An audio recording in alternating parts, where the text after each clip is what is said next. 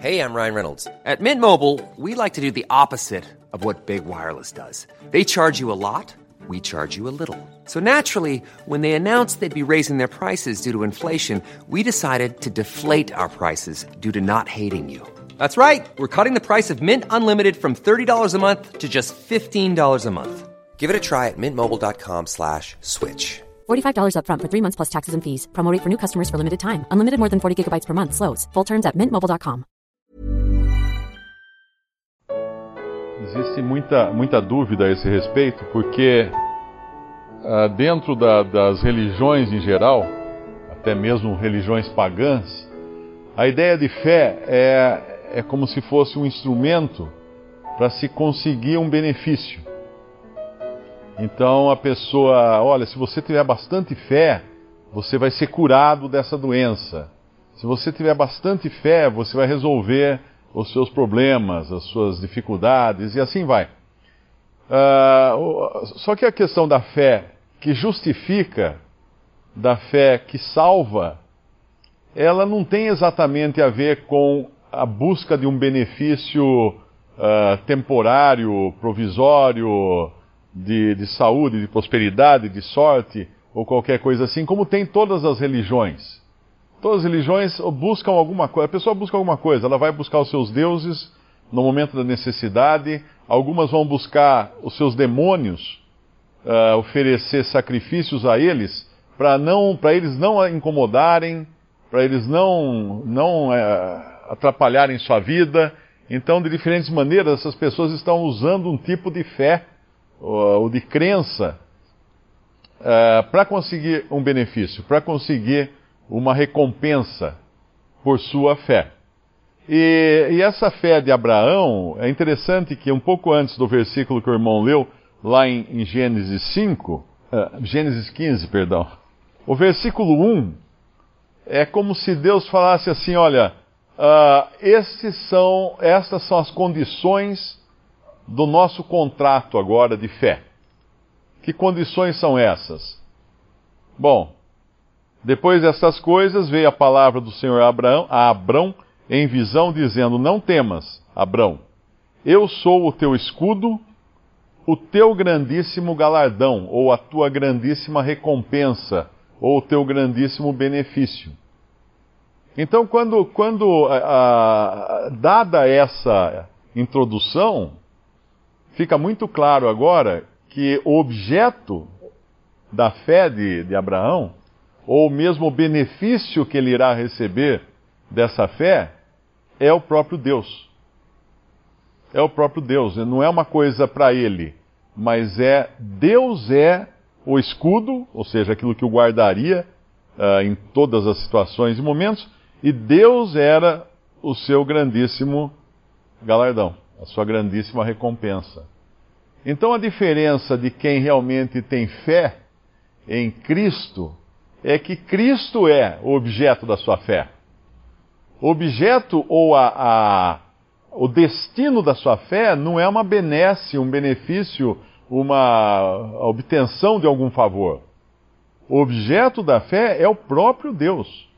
É o próprio Senhor Jesus Cristo. Eu não sei se aqui uh, em, em Gênesis 15, esse Senhor aqui no original está Jeová, eu creio que seja Jeová, não é?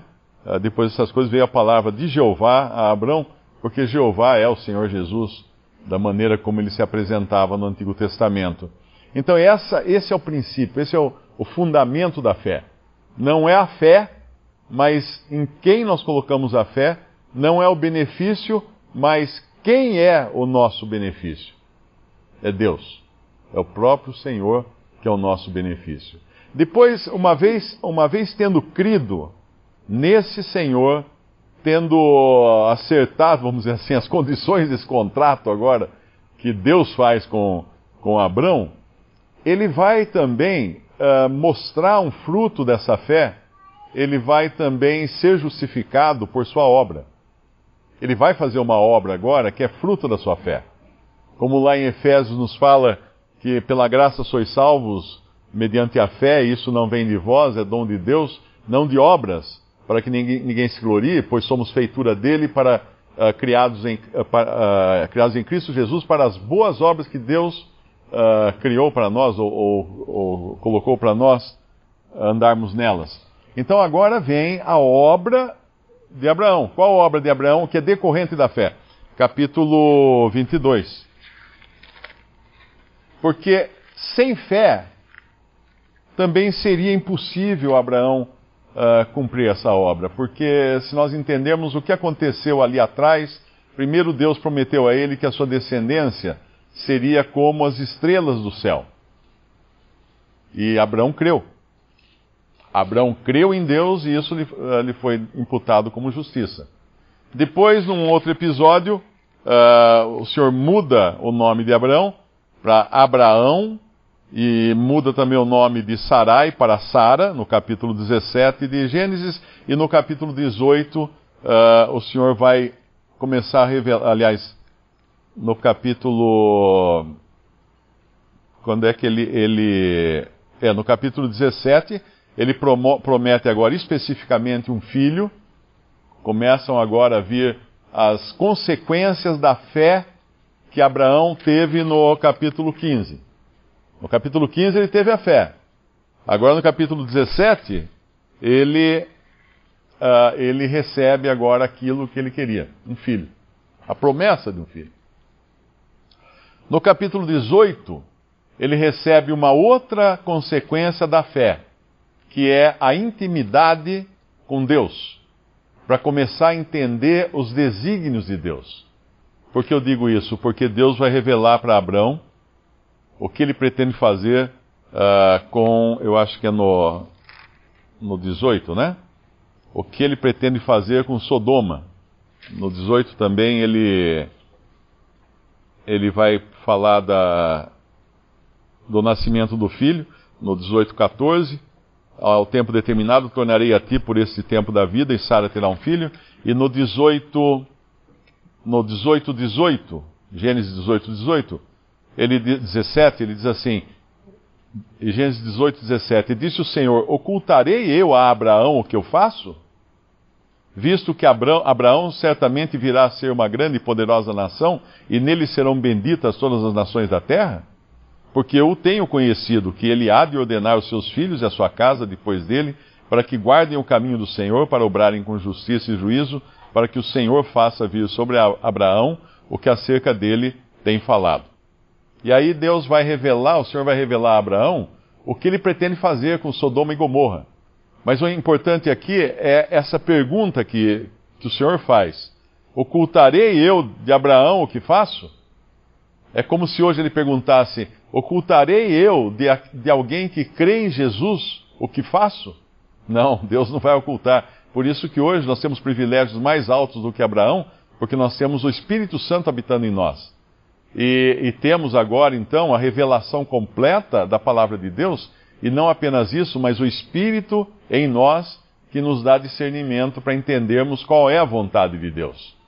Então não temos oculta a vontade de Deus, mas temos agora a vontade de Deus mostrada a nós como salvos por Cristo. E aí, uh, como eu falei no capítulo 22, ele vai fazer algo que somente alguém que tivesse certeza dessa, desse relacionamento com Deus iria ousar fazer.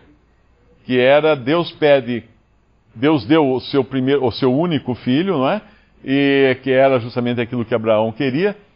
Mas agora Deus fala para oferecer esse filho em sacrifício, para matar o seu único filho. Não faz sentido isso. Mas para a fé fazia todo sentido. Tanto é que Abraão faz todo o processo aqui de ir até o lugar que Deus havia mostrado para ele, que Deus iria mostrar a ele, que era um monte, e lá em cima ele chegaria ao ponto de, de estar prestes a, a, matar o seu filho, a cravar um punhal no coração do seu filho, quando um anjo intervém, no versículo capítulo 22, versículo 11, mas o anjo do Senhor, na verdade não é um anjo, mas é o próprio Senhor, uh, agora em forma visível, lhe bradou desde os céus e disse: Abraão, Abraão, e ele disse: Eis-me aqui. Então disse: Não estendas a tua mão sobre o moço, não lhe faças nada, porque agora sei que temes a Deus e não me negasse o teu filho, o teu único. Agora, essa é uma obra consequente da fé. E, e, e, e depois, quando a gente lê lá em, eu acho que é Hebreus, né, ou é 1 Pedro, que explica por que Abraão uh, foi até esse ponto de quase matar o seu filho. Porque ele sabia que Deus era poderoso para ressuscitar o seu filho. 11, Hebreus 11, podemos até abrir lá. Hebreus 11, 17. Pela fé ofereceu Abraão a Isaque quando foi provado. Sim, aquele que recebera as promessas ofereceu seu unigênito.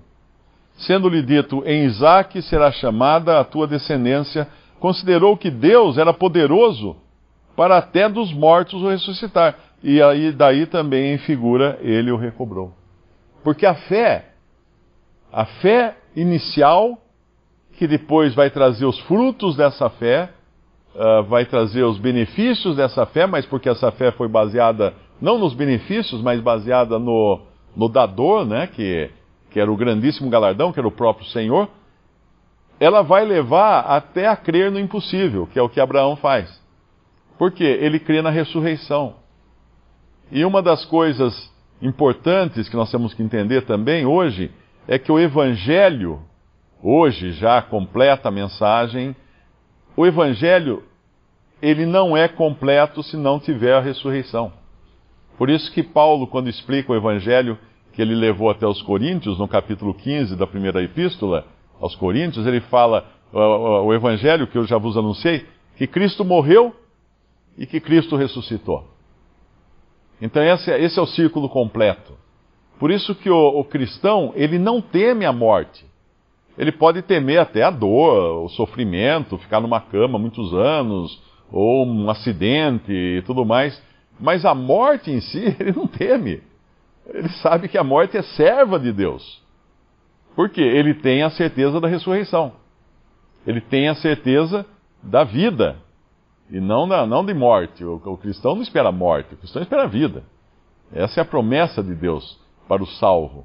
E, e essa, isso foi o, esse foi o processo. Podemos dizer que a fé de Abraão foi lá em, no capítulo 15, a, foi a, base, o fundamento, a justificação dele pela fé.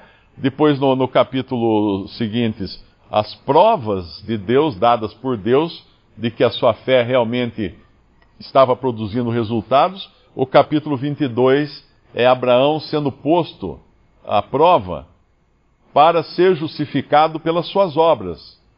Que obras? Decorrentes da sua fé. Porque ele só poderia tomar uma atitude assim se ele realmente confiasse totalmente naquele que prometeu. A pergunta que se pode a pergunta que se pode fazer é: quando é que Deus justifica alguém? Depois que ele fez a lição de casa? Depois que ele mudou de vida?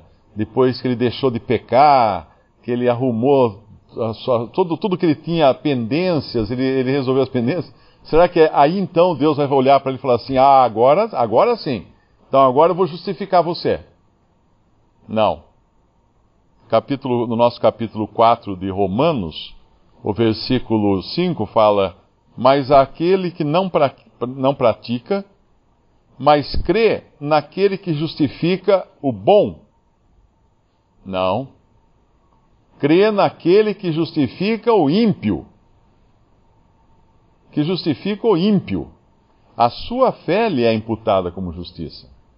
Deus jamais irá justificar alguém que se acha bom, ou que busque a justificação pelo seu aperfeiçoamento próprio, pelas suas boas obras. Visite respondi.com.br Visite também 3minutos.net.